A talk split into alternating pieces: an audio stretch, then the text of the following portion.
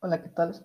En este podcast les voy a explicar brevemente lo que es un cuadro sinóptico. Me da mucho gusto saludarlos y que me estén escuchando.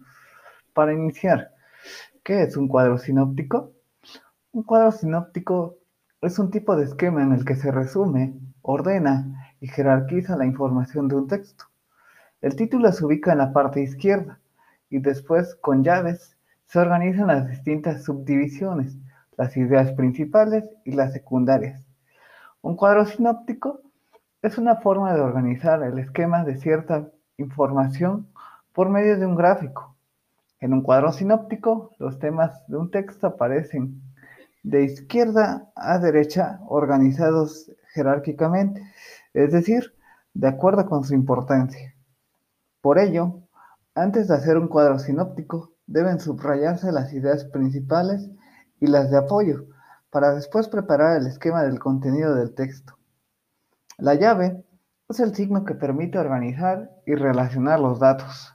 Por último, un cuadro sinóptico sirve para organizar la información, indicar todos los elementos que componen algo, desglosar la información, jerarquizar la información, resumir un texto, y sirve de apoyo para cuando quieres exponer o explicar sobre cualquier tema. En pocas palabras, un cuadro sinóptico es un organizador gráfico o un esquema o, algo que te puedes apoyar este, rápidamente para explicar o exponer tus ideas.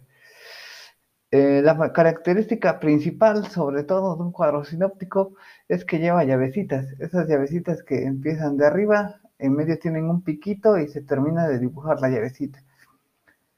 Eh, por mi parte sería todo. Espero hayan aprendido en este recorrido breve sobre el cuadro sinóptico. Nos vemos en la próxima. Se despide su amigo Ramón Flores.